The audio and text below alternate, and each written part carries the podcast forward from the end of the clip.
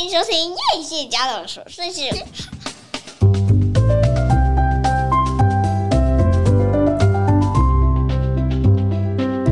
欢迎收听叶谢家的琐碎事，我是菲洛米娜，我是夸米。突然间很羡慕人家做 podcast 有一个 team，就是一整个团队，制作人有制作人的工作，剪辑有剪辑的工作，然后呢，主持人只要负责主持就好，其他事情会有别人做掉。你知道他们都是万丈高楼平地起吗？他们也是一个人要兼具好多工作。没有，其实有些人就是一开始可能就是有一些人会去跟他们合作，然后他们就是，但有他们也有他们的难处啦，就可能不能随心所欲，就是想这样就这样，不像我们这么自由。那这么自由就是，嗯、呃。好，就是当你时间到要产出的时候，你就是你就是不管再忙，就要赶快做 这件事。没有，他们是职业的，这个是他们第一，就是他们的职业。哦、oh, 我们不是，我们是做兴趣的。做兴趣，好，为了兴趣，我们今天要先来聊比较沉重的这礼拜的新闻，还是我们应该要先聊？可我们刚刚看的电影有不沉重吗？也蛮沉重，蛮沉重的、啊，沉重到晚上应该都不会睡好。呃，好，今天呢是廉价的。快要放连假的头前前一晚嘛，哈，明天要放三天连假。那因为呢，这个国庆日呢又刚好是我女儿的生日啊。我女儿是非常有趣，她是一百年十月十号生日，今年刚好十岁，所以我觉得我们应该来录一个节目，祝她生日快乐。那那要要讲生日快乐，我们现在讲一个比较沉重的新闻。我想大家应该已经看到，这反差为什么这么大？就新闻先讲完嘛，因为这礼拜其实事情还是很多，就是发生还是很多事情。我觉得地球一直在变动，就是好像一直发生好多你很难想象的事情。就现在怎么会发生这样的事，然后让你觉得很惊讶？像泰国，哎，这样子这样子来说的话，地球好像没有发生过值得让人开心的事情了。也不是，因为我觉得在过去意识还没觉醒的年代，可能。你还没有办法感受得到，比如说战争，为什么现在还会有战争？就表示沟通不到位嘛，有沟没有通啊。你看普丁去到那边都没有人要理他，没有人要甩他，好，所以他要发动 战争。好，那泰国在呃，在一个地方呢，发生了这个已经被离职的一个警察呢，就呃去到幼儿园想要找他儿子，可是没没有找到他儿子。嗯、他其实已经是卸任了，因为他是因为吸毒嘛，然后就被被解除了这个职务。结果他其实今天应该是法庭要对他做宣判的日子，嗯、要判处几年这样子。可是他昨天呢，就去到幼儿园没有找到他儿子，然后他就开始无差别的开枪。那在这幼儿园当中呢，其实有非常多的伤亡，好像三十四个，那其中有二十三名的儿童。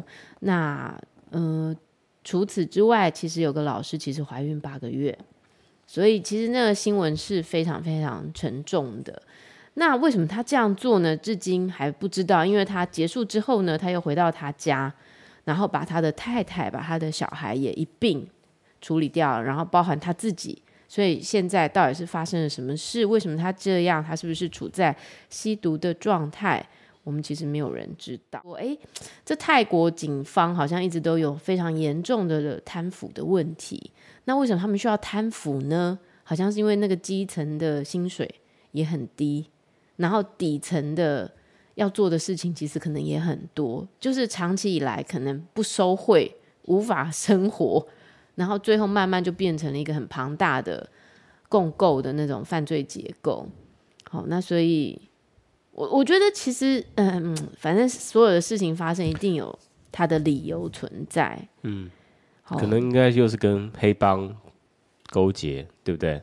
然后黑帮给他们金钱。嗯。嗯那他本身有毒瘾嘛，所以有人就在说，哎，他在做这些事的时候，会不会是其实是呃神志不清的状态下，好导致这样的结果？其实没有人知道啊。所以你知道，我觉得一个孩子要养大，真的是非常不容易的事。那你好不容易养大了，好了，到了印尼又发生这个，其实印尼的这个足球场的踩踏事件，死了一百二十五个人，其实是发生在比较前面的。泰国就是昨天嘛，然后印尼是这个礼拜一开始，他那个就是有两队这个都是实力非常坚强的足球队。在印尼足球就国球嘛，除了羽球，那足球就是大家最受欢迎的，甚至可以左右那个政治倾向的。那这两队就是有一队他在他的主场从来没输过，没想到就在那个晚上输掉。那这个球场其实跑进去，总共那个观观球的人有四万两千多人，可是这个球场其实其实只能容纳三万八千多人。好，那他们这个地主队从来没输过，这个时候输球还二比三，你想那球迷是不是整个是暴动了？也有可能打假球啊。不管怎么样，就是他们非常的生气。那可能也他们一部分很生气，一部分想要安慰自己的球员。反正就在这个时候，他们就全部冲进去这个球场。你想想看，几万人突然间在这个地方冲来冲去，所以警方就介入嘛，吼。嗯。那警方介入的方式竟然不是疏离群众，不是赶快把群众疏散掉，竟然是发射那个催泪弹，就无差别发生催泪弹。那这个催泪弹一下去之后，很多人都是窒息死的嘛，就是嗯，边跑边踩，有些人是根本就是被踩踩在下面，然后后面可能就很多人过来，所以最后就是造成一个非常大的悲剧，好，就是非常多人，而且你知道里面其实很多都是很年轻的孩子，你想谁会去看足球？爸爸带小孩是不是？或者是十七八岁这种很年轻的小孩，小孩子可以去看这种足球。那就是要大人带吧，嗯，但我知道有那个十七岁的少年，还有什么十九岁的，就是你知道他们就是听起来都是那种正年轻的那种青春洋溢，就很像我今天早上看到那个韩国跳绳国手，哇，一边跳鬼步一边跳绳，多好看啊，多帅气啊！然后这些孩子来不及长大，然后那个生命就在这里停下来，这样哦。嗯哎，对，所以就是听起来就是非常的 沉重。这一拜的新闻相当，哎，我们分享的新闻好像都没有那种让人家很开心的哈，比如说哪边突然间发现什么有趣的事情。你想一下，我们回想一下这礼拜有没有？嗯，这礼拜因为你知道现在天气突然间又变得很冷，就是突然间下雨下了两天嘛，昨天、今天，然后今天哦，就到了晚上，那个天气突然变很凉的时候。就人就会莫名的觉得有点懒散，你知道吗？就懒洋洋的，然后有点提不起劲，然后又加上这个。不会啊，这种天气我觉得很好睡。其实任何时间都会懒洋洋。夏天太热有没有？嗯。热气逼人，你也会懒洋洋。就像东南亚那边都常常坐在地上不想站起来。秋天到某一个时间，你会觉得嗯，很适合懒散。好，那所以就觉得，哎呀，我觉得小孩真的。你你小时候这样很认真的哈，好好的照顾他，但但是真的他的生命哈，真的有时候就是老天给的，什么时候要回去，真的你很难讲。回去报道。对，就是好那，哎，但今天有一个好开心的事啦，对，因为你知道我最近真的很想要回去日本，也不是回去，就是你知道这个天气就是好好适合去日本玩哦，然后或者是我也好想去济州岛。嗯那我就想到，哎、欸，我护照有点过期了，快过期了，明年就过期。然后我们家其他人的护照都过期了，然后再加上我儿子是没有护照，我就突然间觉得我们要赶快来办这件事情，因为最近听说太解解解封嘛，解封了，大家都国境开放，然后大家都在办这些事。结果你知道我脑海中啊，就突然间浮现这个十年前我还在。职场工作的时候，因为我以前常飞嘛，就常常要订机票，我都会找一个旅行社专门帮我负责，就打一通电话，他就会有人来收很多东西这样。那我就想，哎、我的这个电话打下去，不知道这个公司有没有关起来哈？那不知道疫情对他有没有冲击哈？哇，就没有想到这个十年没有再打过的电话竟然接通了，我对方还是同一个人，你知道吗？旅行社哪一家？啊！风雨中屹立不摇啊！真的是屹立不摇哎！哇，就你知道我们两个通，你知道我们两个有一种那种劫难后重生又遇到的感觉，就是哦，你还好吗？哦，你也还活着，然后就是好像我们都还在正常的轨道上。那这个人听起来声音有没有像那个阿桑的声音？不会啊，他的声音一直都还蛮开朗的。然后他就告诉我说要办什么什么，然后在结尾我们要挂上电话的时候，我们就说啊，真的好开心，就是十年后竟然还你还在这。他说对，我也好开心，就是又听到你的声音这样。哦，我觉得很有趣，因为你知道我们这十年啊，就基本上其实真的是没有在没有在。没有在什么商务差旅啊，完全没有。然后小孩我们就紧守着，就是不要随便去移动他嘛，哈，让他有规律的生活。就我们真的就是这样，转眼到孩子第一个孩子十岁，所以我觉得，哎，我们今天应该来，我们好像从来没有聊过这个小时候到长大后的带第一个孩子的整个历程。我觉得我们好像应该来，嗯、作为你知道，因为我以前哦，每一年哦，从他出生，每一年他生日呢，我都会在网志写一篇文章，祝他生日快乐。然后我就在脸书一连写了十年，一直到后来脸书不给写了嘛，因为脸书它就是没有网志了，演算法吗？它就是把网志全部取消了，你要写也没有了。那我每一年都会跳出这个时间，都会跳出我给他的这个祝福，或者是当年发生了什么事。那我今年本来想说，啊，他今年十岁了，我要把这些信全部都印出来，因为他看得懂字了，他很晚才看得懂所有的字嘛。那我想说，我今年要印印出来送给他，这样子，他就没有想到找不到。那我想说，好吧，那文字如果脸书已经不给我找找不到的话，那我们应该。把声音留下来，哈，说不定以后他听到这一集的时候，他就会想到说，哎呀，这这一天是我爸爸和妈妈他们祝我生日快乐，这样子。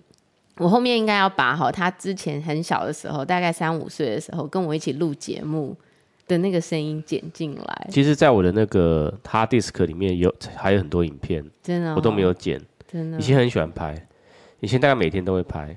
至少每个礼拜要拍好几次。其实你也是因为为了小孩，所以你才突然间成了一个摄影很专长、摄影很爱好者。我不能说专长爱好者。我们讲摄影，人家都会一直以为是平面。其实我们大学就是平面，算蛮厉害了啦。但是你是录影嘛，是 video 的部分。大学是修过谢明顺老师的课啦。然后你现在是因为想要帮小孩留一点记录下来，所以你才。开始拍了这些影片，一开始塞进这个这个这个兴趣里面。但我觉得我们应该要找一个时间，把这些影片都再重新放给他们看一下。嗯、我觉得他们应该会觉得哇，小时候，小时候很多超可爱的，对不对？而且我记得当时呢，我其实不是挑日子生这个孩子的，是因为反正那时候就知道预产期是十月，而且好像是很后面的时间。可是他就突然间提早提早。哎，我是提早怎么样？提早不舒服，结果连被医院连续被医院退了三次货。我只知道那次我很气啊，为什么？因为那个刚好是连假嘛，准备要放假的那个礼拜五还礼拜六的时候，你就要生产了。讲说产能，这样生下去，我整个周末都没了。不止周末，未来两周应该也没了。对啊，还有未来的一辈子都没了。对，然后反正后来。我觉得这个小孩也很有趣，他就是这样很折磨人的，让你。我妈那时候我这肚子痛的要死，我妈还叫我去爬楼梯，你知道吗？我想说我爬什么楼梯呀、我妈说这样子比较好生。我想说，你知道那个痛的时候，好了，你是不会理理解的。有生过孩子就知道，那个痛就是你坐也不是，站也不是，躺也不是，怎么样都不是，赶快把它生出来是最好的。就反正整整。就是弄了三天，哇！这个小孩终于来了。然后这个小孩一来的时候呢，就是满头茂密的头发，一出生人家可能以为这已经两三岁了吧？我也觉得好像有人称赞他，就头发实在是太多太茂密了。然后大家看到他都觉得说：“哎呦，这个小孩怎么那么可爱？”这样，我记得当时好像走到哪，人家都会一直称赞他，然后我们就会很低调，赶快走。走掉，没有想要听称赞，不知道为什么。是你吧？你不喜欢吧？对啊，我觉得我不知道哎、欸，我也不是说呃要讲小孩丑，不是这样，我就觉得就是好了，我知道了，然后可以走了这样子。就是我自己会称赞他，但我没有想要别人这么关注他这样，但没有想到一出生就有记者来采访，对不对？那时候。马上就有一个记者，嗯，就说要采访你。十月十号嘛，对，因为是国庆，又是一百年，然后百年国庆，百年国庆宝宝，就没有想到他就这样又上了电视。哎、欸，那个时候都没有说什么台北市公车这辈子都不用钱，没有啊，很烂，什么福利都没有。好，但是当时我还记得你受访的时候就讲了一句说，哦，我老婆本来是想说可以跟吴尊同一天啦。真是十月几号？吴尊也是十月十号啊，十月十号，而且吴尊他们家的人好像都是十号还是十一号，都是在那附近这样。嗯、然后我们就这样又上了报纸，然后又上了那个，那你这样那你现在对对照起吴尊现在的那个，你会不会觉得没有想要知道。好，那呃。我们到底是怎么养大这个孩子的？哈，其实我觉得他上了小学之后，跟他上小学之前的生活，其实样子、样貌，还有他的很多地方也很不一样。我觉得他上小学之前，其实是一个很容易生病的孩子。可是我现在回想，我会觉得，究竟是他太容易生病，还是我们太保护他了？我时候觉得哦，对于第一个孩子哦，那做父母的，就是会很。呵护在手心，好，那可能爬的时候，你就要把什么地板都擦干净啊，要杀菌啊，要干嘛？然后到老二，你就会觉得老二就是那种你也不用擦地板，嗯，吃的不干不净，吃的没病这样，然后身体勇猛的跟什么一样。我觉得好像周边朋友很多都说，哎，我跟你讲，第一个哈照书养，第二个就照猪养。对啊，因为我觉得太过度的关注在一个孩子身上。他很自然的就会感受到你的那个压力，嗯、然后他也会呃，因为你给他的这些关注，造成对他的制约，然后那个制约就是会让他呃比较不容易跨出他的那一步。你知道，其实啊，他不是蛮内向的嘛？就是其实，在很多人面前，他其实比较认生的，不是那种很外放的孩子。嗯、可是你知道吗？其实他的人类图。是那种朋友一堆的那种孩子，就是他的人类图其实是朋友认识朋友，朋友又交又又又就是大家都围着他，然后大家都是因为他，然后交成了朋友。其实他的人类图是这样的。那我有时候也会去想说，哎，会不会是因为我们太太过谨慎，或者是我们太太不太不外外出，或者是太不跟别人交际？所以就导致他好像是一个这样的性格，嗯、那可是进小学之后吼，我觉得他就突然间，就是把我们给他的那些不好的基因都替换掉了。好，比如说他发烧发了很多次嘛，从小到大，然后人家说每发烧一次，其实就是把父母留在你身体内那些不属于你的 DNA 要全部给他替换干净。那我觉得，哎，好像进了小学之后，他的那个样貌、姿态就比较不一样了，比较不一样。对，开始变得比较群体性的那种感觉。对，但也是过了很久，才慢慢、慢慢一步一步的融入到群体。好，比方说，我觉得以前他不喜欢的事，我就会觉得不要做了，没关系啊，无所谓啊，这样。好，可是渐渐的，我又会。回过头去想说，那如果现在都不做，那以后只会更往内缩，更自己。嗯嗯、虽然我觉得他很享受他自己，我觉得是很棒的事情。就因为我觉得现在的人其实很少人真的可以很享受自己的孤独。嗯，但他不觉得那个是孤独，而是他就是很喜欢，他很乐在其中。那我觉得其实这也是一个能力啦。好，那我觉得像。嗯，还有一个就是，我觉得以前刚开学的时候，其实有有一点都已经不太记得，要翻以前我的文章，我才会想起来。你记得以前他常常会在地上打滚，然后说他不要去上学，嗯，然后就一路哭哭哭哭到学校，然后说不进去。对啊，就是他是一个情绪中心是是有颜色的人，所以他的情绪周期就会突然间就来这样子。然后我们常常一早起来根本没有发生什么事，然后这个小孩竟然在。地上打滚，数学算不出来也在地上打滚。通常是比如说六点五十要出门，但是他如果拖到七点，嗯，他会觉得他他这辈子他的人生已经完蛋了。就是一个对自己要求甚高的，他意识到他这辈子人生完蛋，他就不要出门了。然后我记得我们好像一直处理到三年级哈。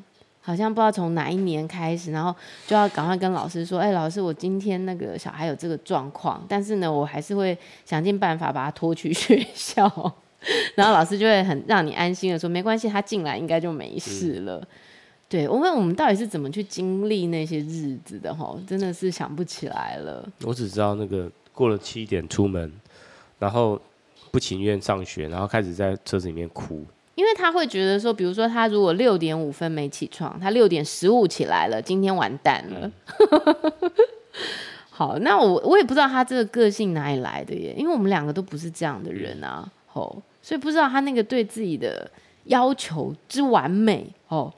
有时候我觉得我们常常会觉得，为什么今天没有邀请他上节目，是不是？没有啊，没有这样。因为我们有时候常常会觉得说，为什么我的孩子都不像我？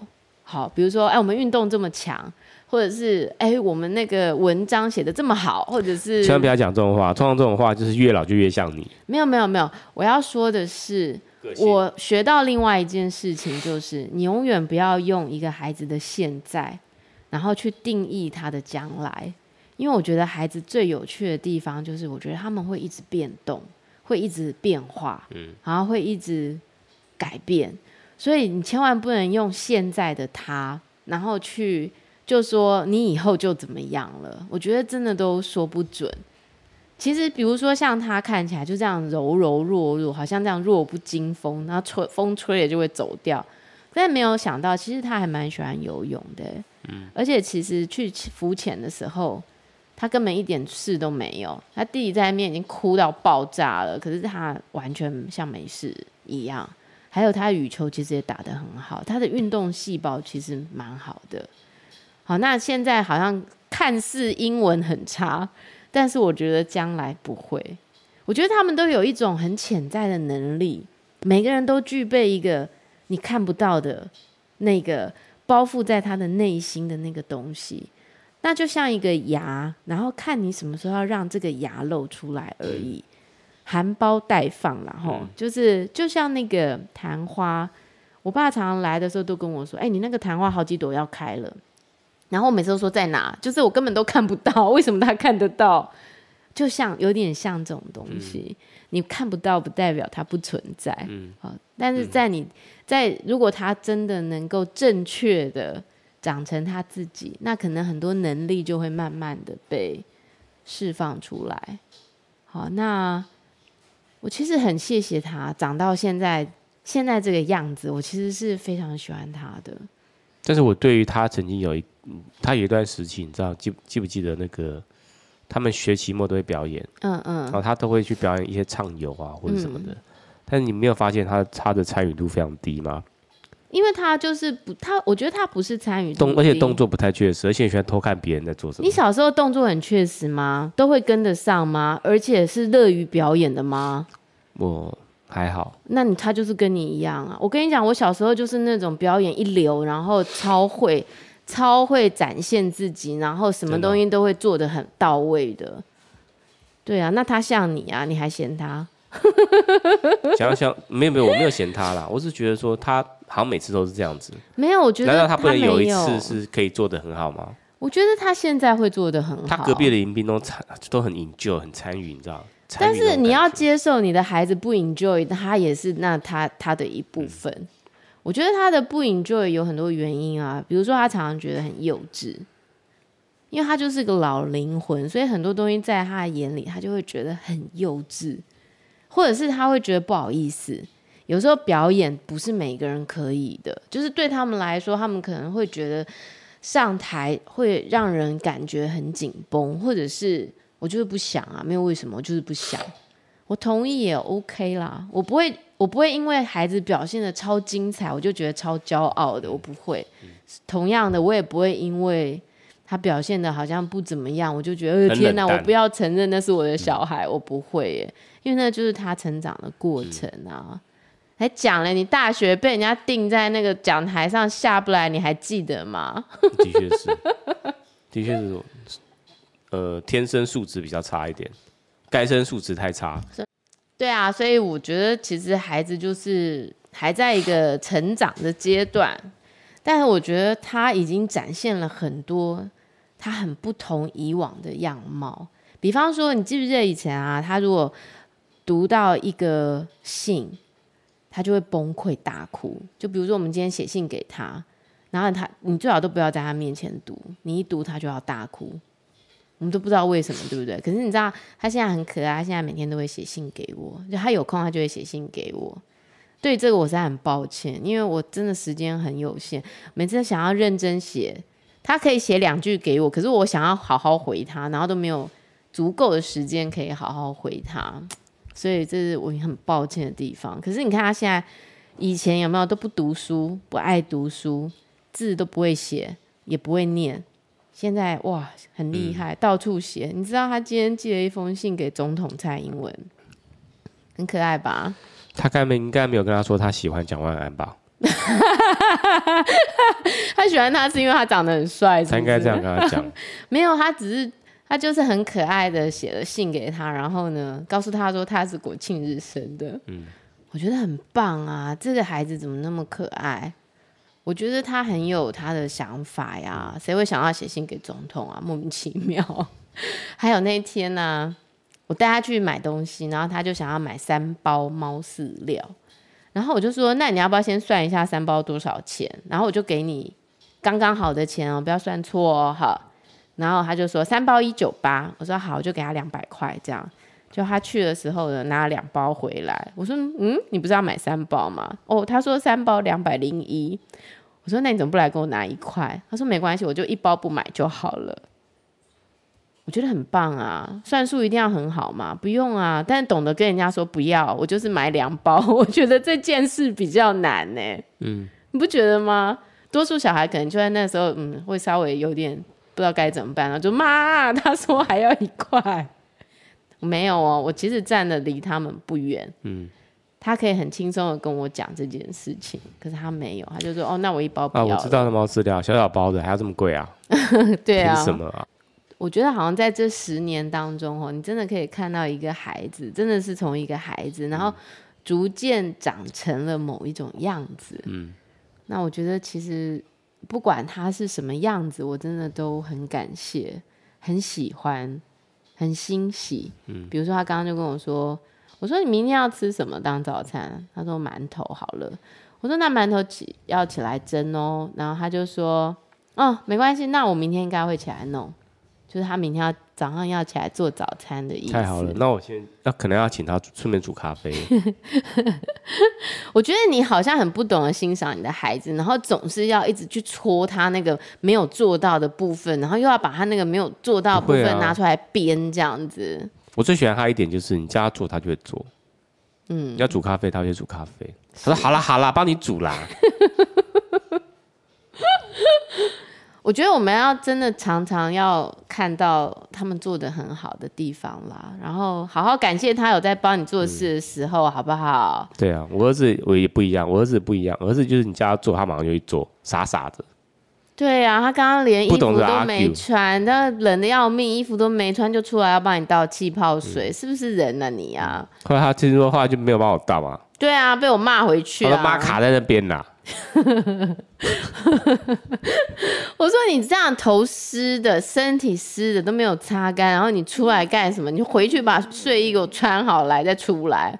他还给我爬椅子，然后要拿高脚杯要装你的气泡水。你看你是不是很过分？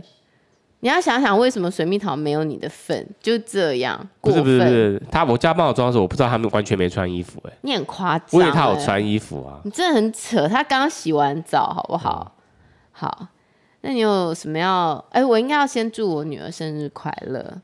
好，真的非常喜欢他。我我常常以前呢、啊，他的小名叫夏天，我就常常叫他夏天。现在没有人在叫这个名字。对，现在不能叫他夏天。他长大，因为他选了他自己想要的名字嘛，好、嗯，所以就不能这样叫他。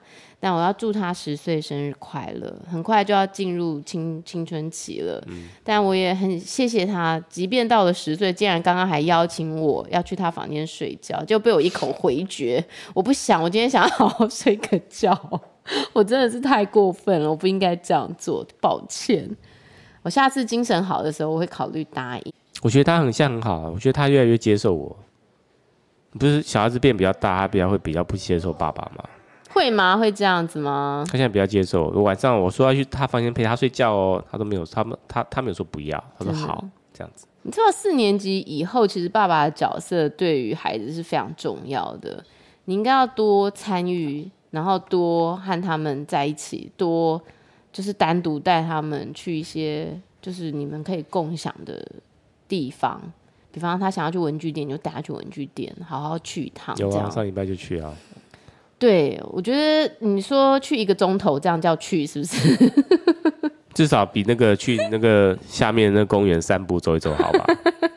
隔壁学校操场走两圈，所以你说你你说他比较接受你。对。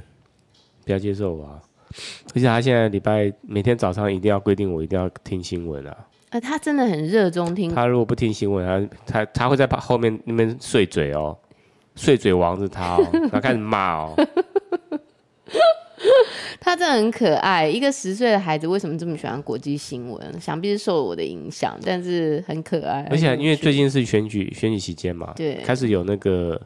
候选人会在马路繁华的路口造势了，是踏上那个有没有板凳，然后跟大家挥手，是他很引咎那个时间，他很引咎那个时间，然后引咎想要跟人家打招呼。好，哎、欸，你知道其实我对他就是一个没有要求、欸，哎，我就我觉得真的我对小孩，我可以真的是真正的说，我们真的就是希望小孩健康快乐而已。所以我对他的各方面，我其实我只有进厨房会要求他。要做到我要求的东西，就是在厨房不可以随随便便、随随便便，然后弄得到处都是，或者火怎么怎么的，很危险，不行。但是其他方面，我觉得他对他自我的要求比我 自己的要求还要高，所以我都觉得不用了，就是呃，不要给自己太大的压力，就是不用标准设这么高。但没想到后来发现，其实他是应该要设标准的人。因为他会为了达到目标，会很努力往前。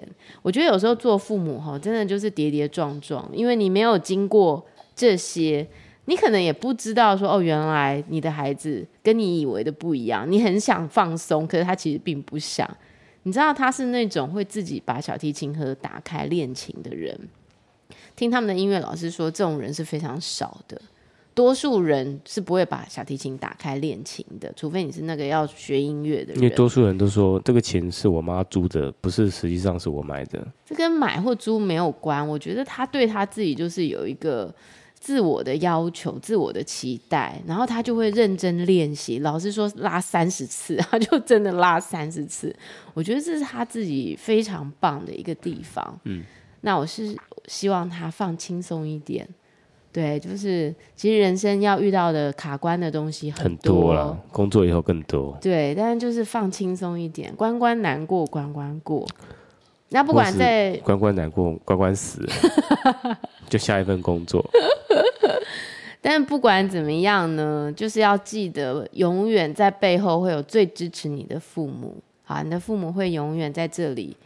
陪着你，的确，父母亲是不会有私心的。对，而且我觉得父母是赢不过孩子的啦。再怎么样，一定就是小孩说了算嘛，哈。就是再怎么样，我们在那边呛的这么大声，最后也是会妥协的。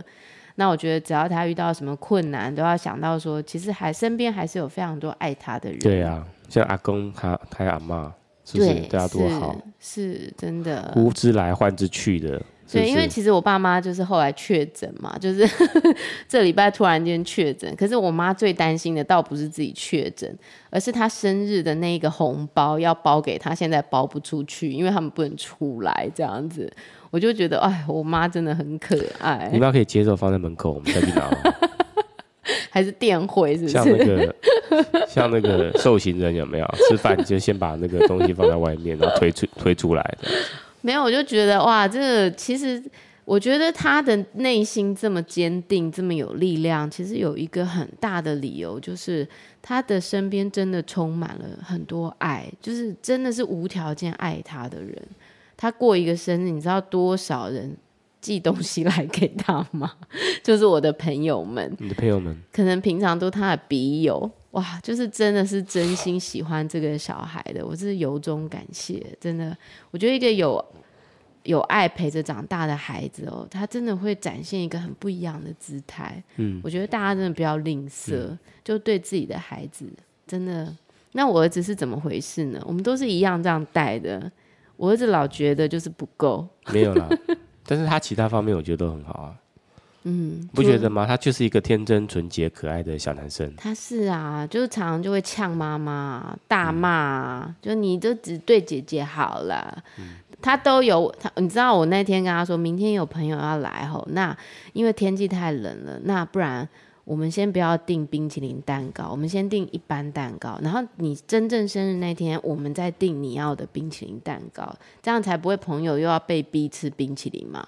那你儿子就说：“为什么他有两个蛋糕？”你知道，就他的那个反射性，马上就是这样。然后我觉得这里面是有阿妈的基因在里面。你很烦呢、欸，匮乏的基因是是？像我是不会的，这这方面就没有遗传到我。我觉得有可能是他小时候被放在医院一段时间，就是这个其实对孩子都会有很大的影响。穿凿附会，不是穿凿附会，就是我们以为他都不记得，他都不知道。没有，我告诉你，他当时造黄疸，然后就被留在医院那几天，我觉得改变了他。他本来很好带耶，他本来是一个很可爱的孩子，哎，就是很乖。可是真的，我觉得那个没有妈妈在身边那么可怕，然后在都是光照的地方照三天，还是说在那个晚上的时候，有邪恶的小仙女飞到他旁边跟他说：“他说你妈都怎样怎样怎样的。”没有，不是跟他讲坏话，没有，可恶的小仙女。我觉得其实就是孩子对父母的那个依赖跟需求啊，有时候比我们想象的更深，在他们很小的时候。然后可能就是在那三天改变了某些东西，造成他有一点受伤，有一点没有安全感。好啦，那今年多买几个。没，还有一个可能，就是他有一次跟我们出去玩的时候，不小心从脚踏车上摔下来，撞到 撞到头。哦，极大的惊吓，对对对，造成他头头头部里面的那些大脑结构改变。嗯，是没有大脑结构改变了，但我觉得就是可能不知不觉当中都有一些这样的影响。哦，好，我们今天这聊这个地方聊很久哦，但因为没办法，我们这本来就是亲子节目嘛，对不对？是不是本来就应该要聊一些这种育儿琐事？好啦，但是我真的觉得。去年跟今年感觉也很不一样哦，因为你知道九岁、十岁，呃，是一个很剧烈变化的阶段，然后过了那个阶段，好像又稍微平和了一点点。然后我觉得我们就是常会处在父母亲其实也处在惊涛骇浪中啊，就是面对孩子一下变动，一下平稳，一下变动，一下平稳。然后我觉得我们也要有一个很好的弹性，去包容他们的各种变化，然后再去调试自己的脚步。我觉得其实也是蛮重要的事情。好，那我应该算很庆幸啦。我我跟他的关系至今都还非常亲亲密，非常紧密。我跟他也是。好，那祝他生日快乐！希望他以后听到这一集，就会一直记得有一个非常爱他的爸爸妈妈。他以后听到这集我们都不在的时候，我想他应该会哭啊。不会，我都会跟他说，人总有一天会分离，但是我们很快又会再见，我们就会在另外一个世界，很快的又要再投生。所以，我今天听到一个好有趣的故事哦，但是这个故事，呃，好啦，我跟你说，大家去听那个一问三不知的 podcast，他们就访问了那个宠物沟通师春花妈，然后春花妈就讲了她跟春花之间的故事，我觉得好有趣，很感人。有有机会大家自己去听。春花是一只猫啦，对不对？对，春花是一只猫。那春花妈是养它猫的主人。然后春花有八公斤，然后因为它会跟春花说话，那他在这集节目当中，就是说他是怎么跟春花开始说话的，我觉得好有意思。好，大家有机会可以去听一下。那接下来呢，我们来推荐一下。哎，我们今天都没有休息，不用休息，我直接讲了哈。嗯、我们要放三天连假，大家反正休息也休息了五秒钟，好像没什么休息啊，那就十秒。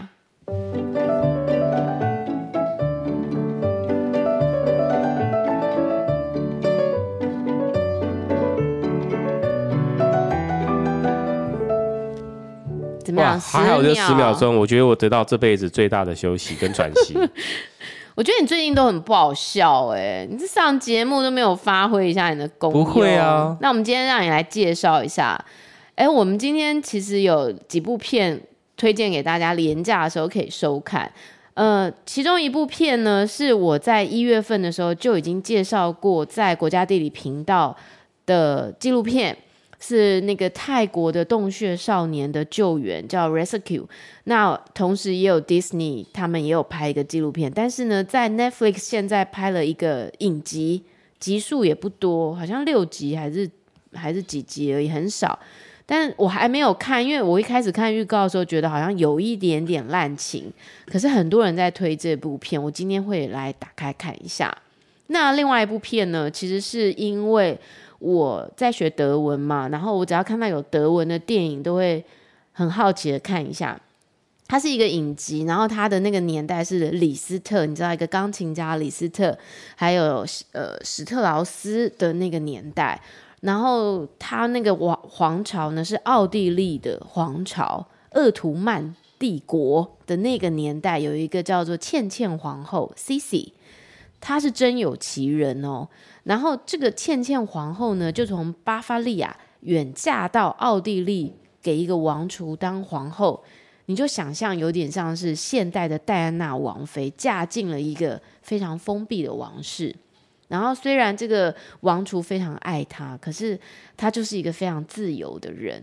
那他们要面对这个民众，其实都吃不饱啊，很穷困啊，都不希望王室再存在了。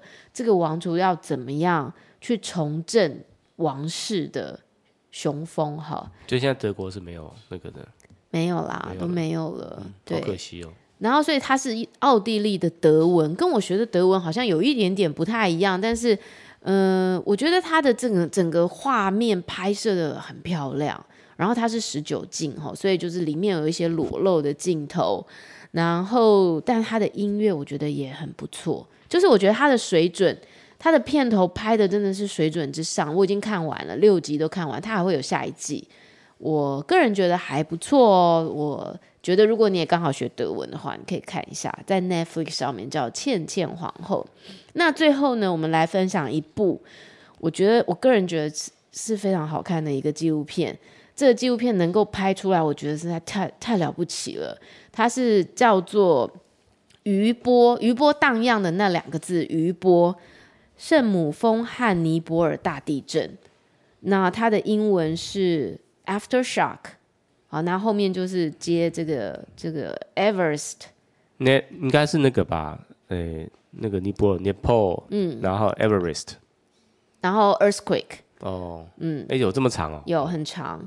那这部片呢，它在讲述的呢，它只有三集而已，然后每一集其实都不会超过五十分钟。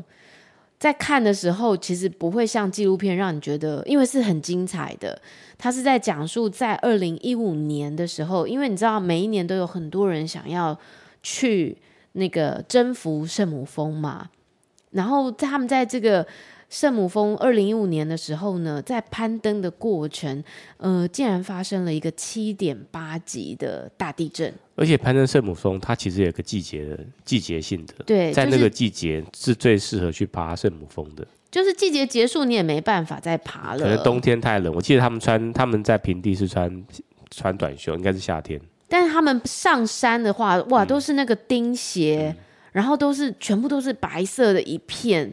而且那个有些峡谷啊，你知道那个摄影机拍的时候，就真的是你掉下去就必死无疑。它是走梯子，我们所谓的万丈深渊。对，然后它就是架梯子，然后你知道你就是要一边这样子，你这不能往下看哦，要往前看，然后就要这样腾空走那个梯子，梯子是镂空的，要这样走过去去爬这些圣母峰，而且它因为它是结冰了嘛，所以其中有一个叫做 Ice Fall，它是那个昆布冰瀑啊，原本可能是瀑布，是不是啊？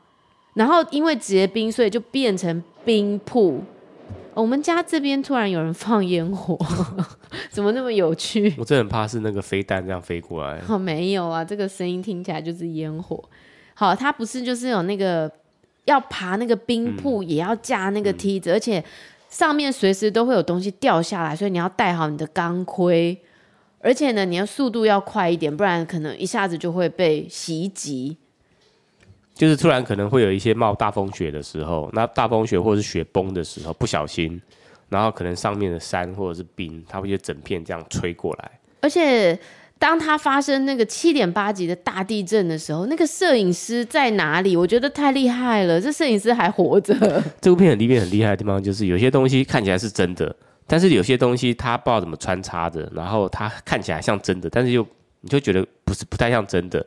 总之，他的技术技巧我觉得非常的好。他有一些真的就是现场发生的画面，嗯、比方说，因为他就是让你同时看到，他这个地震主要是七点八级，也不是只只是它会造成雪崩，是因为它在尼泊尔发生嘛，在尼泊尔加德满都这个地方就是发生了这个大地震，所以你就会看到那个视频画面是很可怕，嗯、那个影片就是大地震，地震到你骑摩托车会整个摔出去。就是爬都爬不起来，然后整个地摇天，那叫什么？地摇天动吗？还是什么？就是整个那个街景，就是整个突然间什么东西都垮成一片。嗯、然后最夸张的是，我们这样现在有剧透吗？没有吧？好，你知道最夸张的是，他们本来要回去一个村，呃，朗塘，他们本来有个朗塘村庄，然后大家就说，哎，你就下去，你就去那个村庄嘛。就地震之后啊，那个村庄被夷为平地，就是真的瞬间夷为平地耶！就是你再也看不到露出的屋顶了，没有。而且听说前一个晚上还有人在那个他村庄里面的寺庙里面去祈福，所有的村民都在那边祈福祈祷。然后那个就是最后一段影片，之后那个地方就没有了，就是让你很心痛。嗯，然后特别是因为你知道去登这个山呢、啊，其实真的不容易，非常不容易。嗯，首先有些人觉得要很有钱，那是因为他们都要付钱去探险队啊，去给向导啊，嗯、去给那个夏尔巴人。夏尔巴人很特别，夏尔巴人其实是他们常年是居住在这个喜马拉雅山附近的一个民族，他们的 DNA 跟我们不一样，他们有一种可以在高山上呼吸的这种很厉害的、很特殊的这种 DNA。所以他专门就是帮这些探险队去驮行李，然后你知道你要去登山啊，哇，那都是要好好几周才可以完成的事情。首先先到一个大帐篷区，啊，他们叫做珠峰大营地，是不是？对，base camp。对，base camp。然后你要再往上爬，你还要好几周哎。对，因为那个很高度不一样，你必须先去上去适应那边的气候跟环境。可能调整体力啦，所以他们真的要爬到那个那个什么 Everest 的时候，好像还有两到四个四个 camp，, camp 总共四个 camp。嗯、然后你就想到说，二零一九年、啊，不是发生就是那个喜马拉雅山有没有大塞车？就是那个时候天气非常好，所有人都去爬，不管有没有装备什么的，都跑去爬，爬到整个塞到，你知道那个时候死超多人的，嗯、那你就觉得这这个。山呢、他们就在里面，他们就在说：“哦，其实山就是上帝的化身，你要进山呐、你不要一直觉得你要去征服山呐、就像里面有一个人，他付了超多钱，他说他付了四万美金，都已经付掉了。地震完，他还想去爬，他还想爬上去，他觉得你钱都付了，难道你不把它爬完吗？”他说他的人生观是 He never takes no for an answer。谁管他啊？就 Who cares 他啦？对啊，就是说他他他不接受现实的那个啊。对，结果当家大家那时候都已经是灾难，大家都已经在互助，然后想说我们要怎么下山的时候，他还在揪人说要上山。后来这时候山我们的上帝，我们的大地就给他一个警告，可能还有一些余震啦，然后暴风雪之类的。对，暴风雪又来了，他当下马上放弃。而且那个暴风雪来的时候，那个景色一下突然间就为之骤变嘛，很可怕，从晴朗的变成一下是暴，就是那个狂风暴雨、狂风暴雪这样子。其实我回回到我们上礼拜在讲飓风哈，你知道那个飓风，你有看到那个影片吗？就是从一个观光胜地，全部一面平坦，变成一片废墟，一片汪洋。你知道那个真的是非常可怕，就是大自然的力量，让你见识到说，你要崇敬天，好，不要一直在那边觉得你就是最了不起的。所以这个人后来他也臣服了嘛，对不对？然后，当然这，这这这部片当中，除了因为我觉得能够拍摄到这些画面，真的太珍贵了。特别是在救援的时候，那个幸存者被救出来的那个画面，真的也很感人。嗯。那同时，你会发现，灾难当中就是见人心的开始啦。这当中会有非常多。我们在灾难当中会显露我们最真实的那一面。他这个纪录片不无聊的原因，是因为他从好多的角度切入，不同的人身上去切入，几组人这样去切入。而且山上平地，有些人从加德满都满都这个第二大城，有些人是在你刚刚说那个山谷，有些人是在那个登山的那个路上，有些人是在朗唐山谷嘛。当中其实以色列人发生了一些故事啊，被人所不齿，但是那个人觉得他的出发点其实并不是恶的。嗯。嗯、呃，这很难讲啊，这个事后诸葛。但我觉得事后诸葛，他就是为了他就是强迫自己合理化自己的行为。对，其实他就是好，他最后也是有承认自己是做错事啊。好，那你们去看就知道了，就是你会在这当这当中看到很多人性啦。然后我觉得他没有，他一点都不煽情，这个片真的一点都没有让你觉得他非常公允、嗯、非常中肯的呈现给你看，在二零一五年、二零一四年。